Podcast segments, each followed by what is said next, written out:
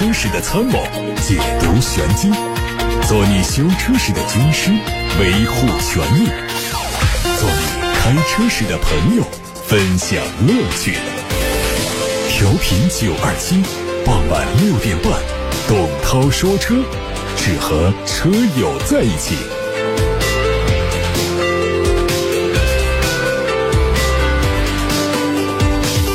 各位好，我是董涛，欢迎在六点半到七点半准时听董涛说车的直播。直播当中，大家可以把选车用车的问题发到直播间，我现场回答。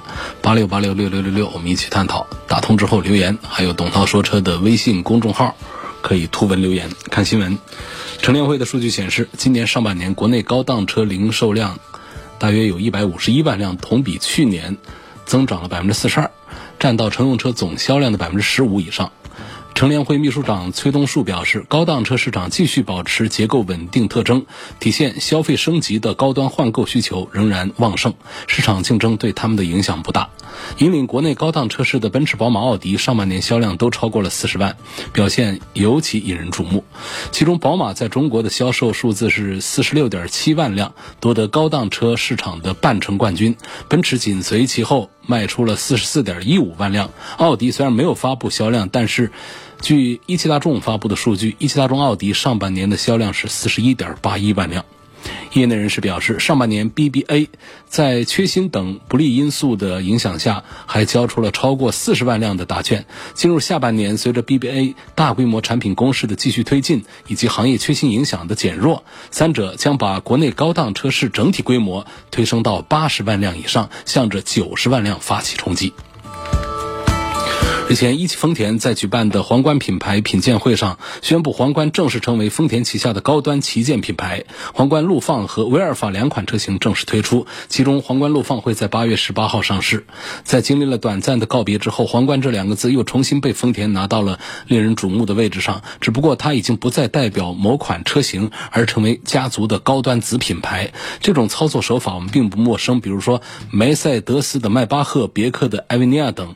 我们现在看。到的皇冠陆放和皇冠威尔法都将是新征程的第一篇章，他们后续是否能延续经典，我们拭目以待。从比亚迪官方微博上看到，比亚迪汉将在七月十九号开启一周年的 OTA 升级。这次更新将会新增一个 h a r k a y 的功能，而提升车机互联的便捷性。另外呢，还会对部分车型增加远程遥控泊车辅助系统，还有车内律动音乐氛围灯的功能，为车主们提供更好的停车体验，优化车内氛围。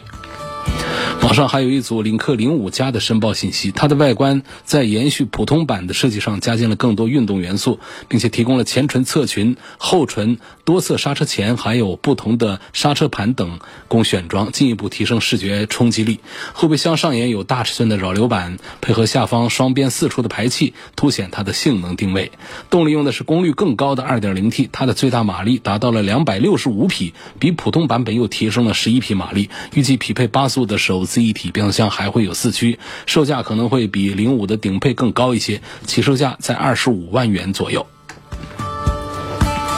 比亚迪的新款唐 EV 的申报信息，数据显示，这车长是四米九，宽一米九五，轴距两米八二。在选装配置栏中提供了比亚迪最新家族化设计的前后杠，整体造型几乎和汉 EV、元 EV 同款。另外还会提供包括全景天窗、后组合灯自标，还有带亮饰条的门把手、前摄像头、隐私玻璃、前侧雷达、后侧雷达等等在内的选装。动力上也有单电机和双电机可供选择，采用了磷酸铁锂刀片电池，最大续航里程和现款一致。此前有消息说福克斯。将在明年推出新款车型，会换四缸发动机。据悉，长安福特确实正在建设一个新的乘用车项目，也就是现款福克斯的升级版，主要针对现有车型的三缸发动机升级为四缸机，车身结构都没有变化。目前发动机参数还没有曝光，预计是现款的1.5升自然吸气以及 1.5T 的扩缸版本，1.6升版本匹配的是 6AT 的变速箱和。六速手动的变速箱，1.6T 只用 8AT 的变速器，整体性能会有很大幅度的升级。斯柯达新款柯迪亚克已经完成申报，预计最快在三季度上市。这是中期改款，前脸主要针对细节做调整，直瀑式的格栅改成了家族最新的款式，分体式的 LED 大灯组上方有更加圆润的造型。另外还引进了熏黑的套件，包括前杠两侧的装饰、车窗的饰条，还有尾喉都改成了黑色的涂装。侧面对轮毂做了更新，车尾是全新造型的灯组。动力继续用 2.0T 发动机，匹配七速的湿式双离合变速器。在最新一期的工信部的申报目录上，我们还看到了全新一代大众零度的申报图。从申报图上来看，外观和现款完全不同，更大尺寸的前进气格栅配合前包围。整体呈现出一张笑脸的视觉效果。贯穿式的一体式 LED 大灯和下方的大中网格栅，灵感都是来自于大众高尔夫和大众的 ID 系列。车尾采用了更加短小而且低趴的风格，搭配贯穿式尾灯，让尾部看起来更加扁平。申报信息还显示，它的车长、车宽和轴距都较现款增加了十六点九公分、四点四公分和七点五公分。动力继续用一点四 T 发动机，匹配七速的双离合变速器。最最快在今年年内就会上市。新款的东风雪铁龙 C3 XR 上市，售价是十一万三千九。它在老款的基础上对外观内饰做了调整，比如说采用了尺寸更大的前格栅，车窗的边框还有车顶的行李架都用了较多的黑色油漆，更显运动。车尾的隐藏式排气取消了老款的单边双出。在内饰方面，家族特色的空调出风口被贯穿式的所取代，中间是镀铬装饰条贯穿，并且还运用了黑色的烤漆和银色的饰板。配置上提供了液晶仪表、自动空调、倒车影像。和九英寸的中控屏，车载系统支持了 CarLife 手机映射，动力继续用 1.2T 加六速的变速箱组合。好，各位刚才听到的是汽车资讯，来自八六八六六六六六邓先生的问题，他希望能够从隔音、底盘质感、故障率方面对比一下别克的昂科旗、领克的零九，还有凯迪拉克的 XT 五。领克零九呢，这是刚刚在六月份才发布的，还没有正式的跟大家见面。应该说，从这个绝对的实力上来讲，肯定是不差的。那么，跟这个凯迪拉克的 XT 五和别克的昂科旗相比呢，它其实亮点部分不在它的能看得见的车本身。比方说，在外观发布出来之后，大家也批评说，领克零九的这个外观呢不好看，因为前脸就感觉不协调，有这种印象啊。那么相对讲呢，不管是凯迪拉克 ST 五还是别克昂科旗啊，在外观内饰的设计这个方面呢，要更加的协调一些，啊，但是这个不是我们这位郑先生在关注的问题啊，他关注点呢，隔音底盘质感呢，故障率这些方面，因为现在我们没有接触到车啊，所以这说的就是一种可能化，是不准确的。就是领克零九最大的优势不是它的外观内饰我们能看见的地方，而是看不见的那个 SPA 平台架构，这个架构呢，它是脱胎于沃尔沃 x C 九零的。所以，这个领克零九就直接被网友们称作为国产的沃尔沃 x C 九零。那也正是因为基于这个 SPA 平台，所以再加上它定位是豪华中大型 SUV，那么它的售价呢，可能就要到三十万以上。啊，这个领克啊，是吉利和沃尔沃共同打造的一个高端品牌。我们看到的领克的各款产品，过去都是小型的 SUV 啊、轿车这些，但是呢，因为得益于沃尔沃技术支持啊。它相较于长城卫呀、奇瑞星途这些品牌的话，领克品牌的发展还是有一定的优势。我们在它很多小型车上都能看到，这几乎就是一个沃尔沃的感受。那么，所以在数据上来看的话呢，这个领克品牌的销售也是做的比较成功。那么，相对于刚才提到的另外两个传统的大品牌，一个别克旗下的昂科旗，一个凯迪拉克 ST 五的话呢，我们目前仍然是不能。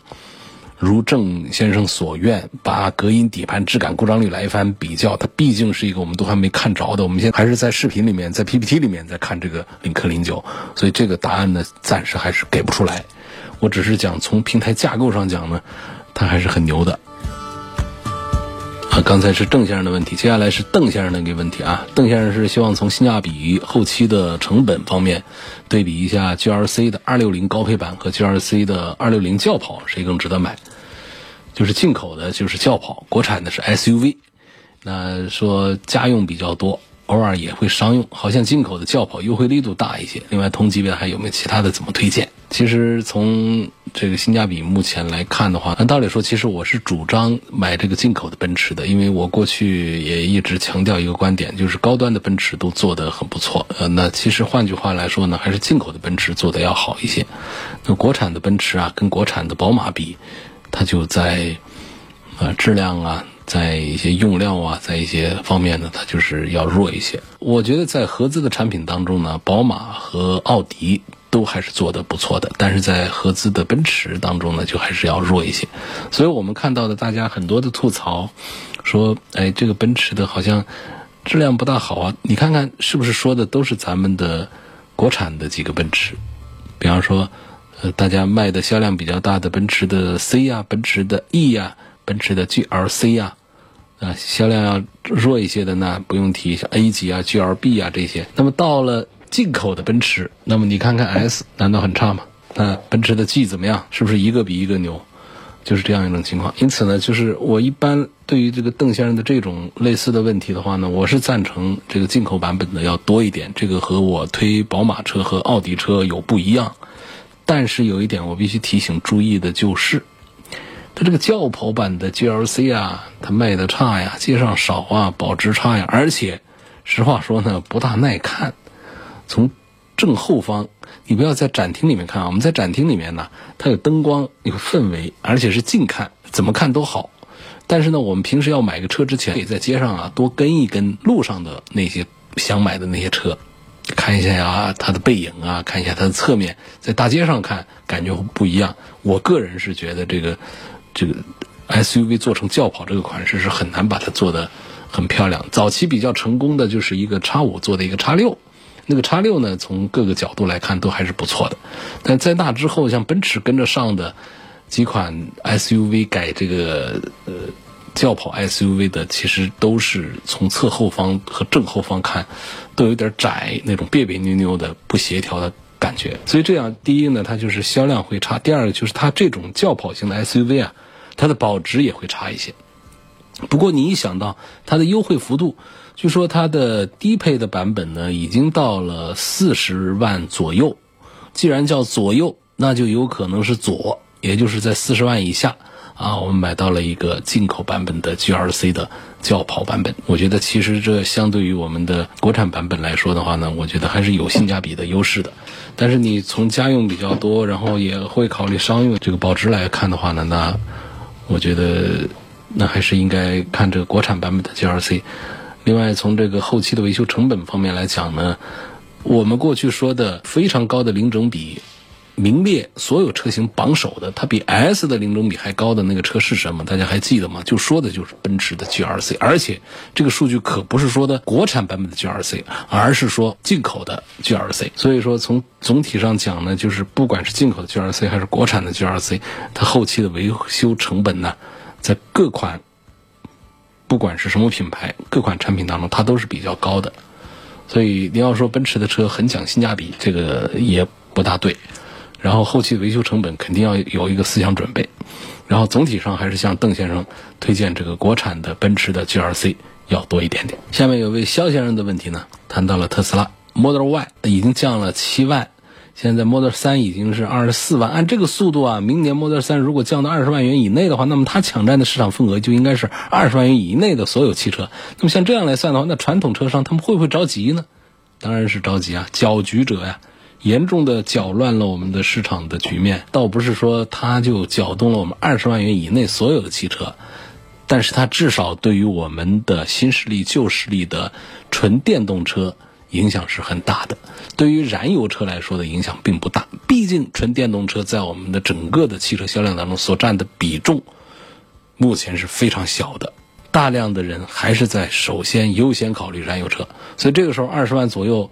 燃油车的意向客户们很少有动心说：“哎，它便宜了，我去买它。”不会，一定是在关注电动车的人看到它便宜之后，才会更多的有动心。这是肖先生发来这个话题非常好啊！来看微信公众号后台有位叫萌萌的网友说：“希望评论一下大众的探歌和马自达的 CX-4，就 CX-4 这两款车比较一下，谁更值得入手？”那我的第一反应还是得推荐。马自达的 CX 四，因为我看这头像和网名好像是个女生啊。马自达的颜值高一些，做的漂亮一些，这是第一点啊。但是这并不是买一个车最重要的吧？但重要的点讲什么呢？就是大众探歌呢，它一套动力系统，我仍然还是目前不向大家做推荐。第二个探歌呢，1.4T 这没问题，七速的干式双离合变速箱是它的主流配置。呃，它只有在做到四驱的时候才会用上七速的湿式的双离合。所以尽管它的销量呢要领先于。马自达 CX 四两三倍，就是它每个月可以全国卖个三四千台，CX 呢每个月只能卖到千把台。但是这一组推荐当中呢，我仍然会主张这位叫萌萌的网友可以多考虑一下马自达的 CX 四。嗯，它这一套第一个就刚才说到的外观，第二个就是它内部用的这个技术这东西啊，就是马自达的产品呢，就是在动力的强度上不够。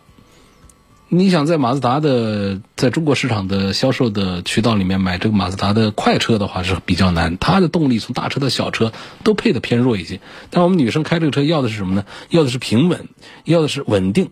不爱坏，这个马自达的这一套东西呢，差不多二点零的也好，二点五的也好，都可以满足需求。所以这一组当中，我赞成马自达的 CX 四要略多于大众的探戈。来自八六八六六六六六的另外一个问题，谢先生他说，我上个月中旬买了个宝马叉三，提车的第二天呢，就发现空调不制冷，去了四 S 店好多次，之前一直都是说是设置问题，也一直都没解决好，最后终于是确定压缩机有问题。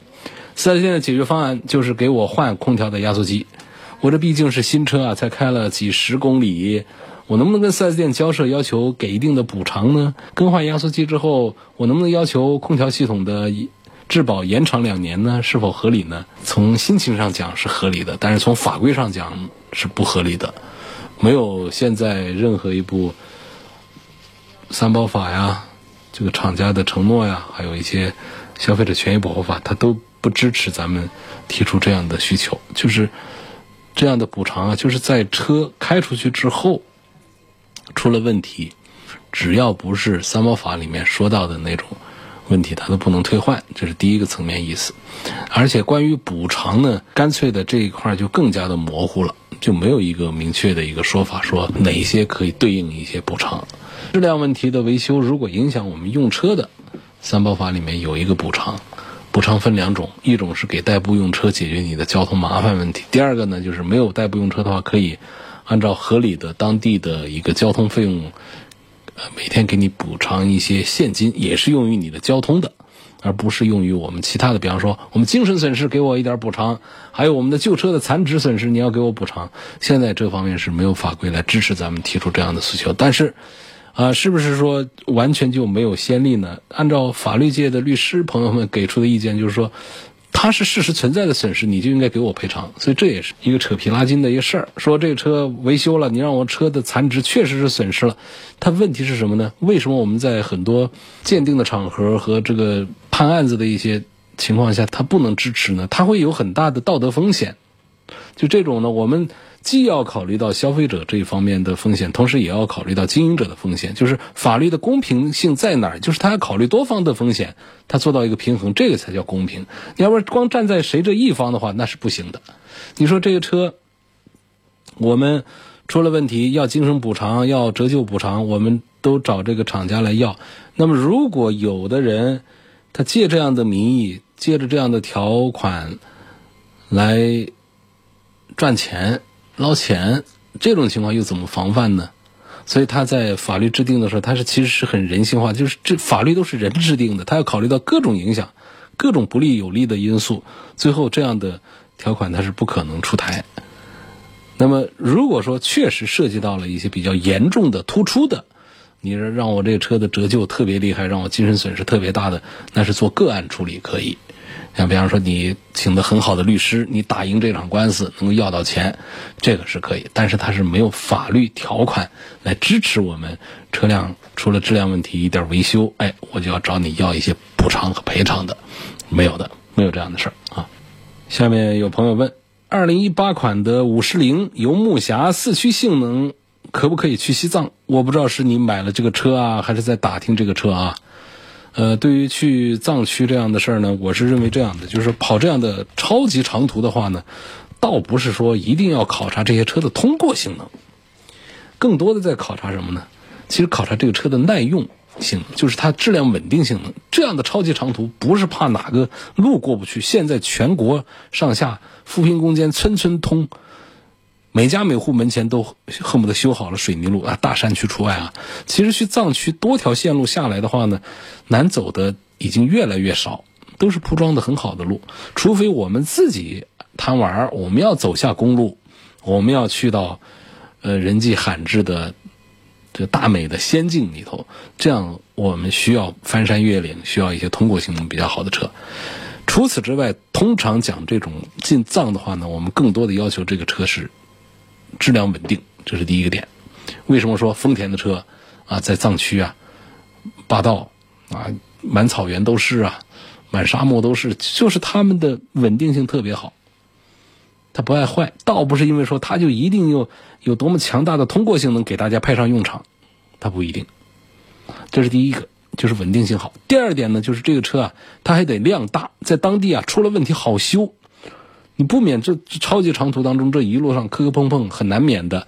你说像这个五十铃游牧侠，全国范围一个月卖个百把台，你信不信？你整个西藏行一个月跑下来，你一台一样的车在路上都碰不到。